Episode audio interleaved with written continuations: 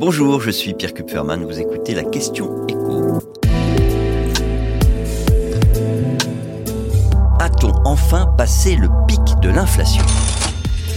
Selon la première estimation de l'INSEE, l'inflation a reculé au mois d'août. Et ça, c'est une première depuis plus d'un an.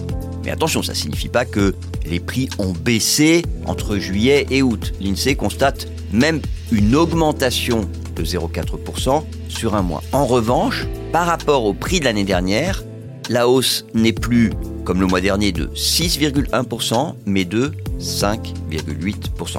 Donc oui, on a baissé. Et de ce point de vue, on peut dire que le ministre de l'économie, Bruno Le Maire, et le porte-parole du gouvernement, Olivier Véran, avaient vu juste lorsqu'ils affirmaient, ces derniers jours, que nous étions au pic de l'inflation. Parce que c'est vrai, quand on regarde la courbe de l'évolution, on voit effectivement un petit pic se dessiner tout en haut. Mais une question demeure. Comment va évoluer cette courbe? Est-ce que finalement on est arrivé sur le plateau du Larzac, sur le ballon d'Alsace ou dans le massif des écrins? Et si on est dans le massif des écrins, quel est le nouveau pic qui nous attend? Et quand en sortira-t-on vraiment? Car la réalité, c'est qu'on ignore si cette baisse de l'inflation, au mois d'août, elle va être durable. Pour une raison très simple, c'est que ce ralentissement, on le doit au recul des prix de l'énergie.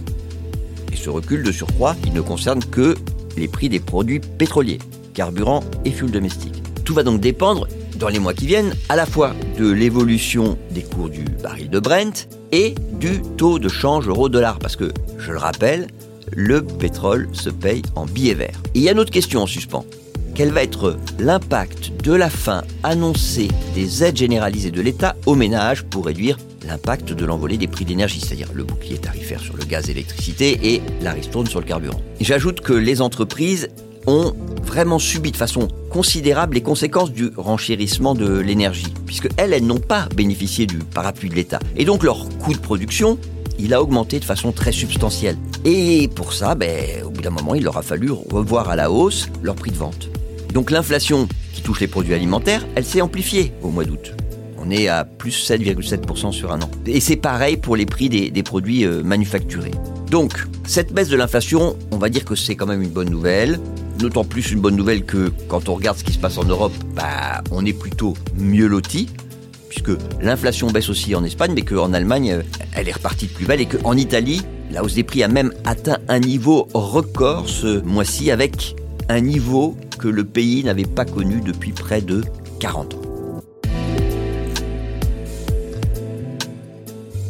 Vous venez d'écouter la question écho, le podcast quotidien pour répondre à toutes les questions que vous vous posez sur l'actualité économique. Abonnez-vous sur votre plateforme d'écoute préférée et n'hésitez pas à nous laisser une note ou un commentaire. À bientôt.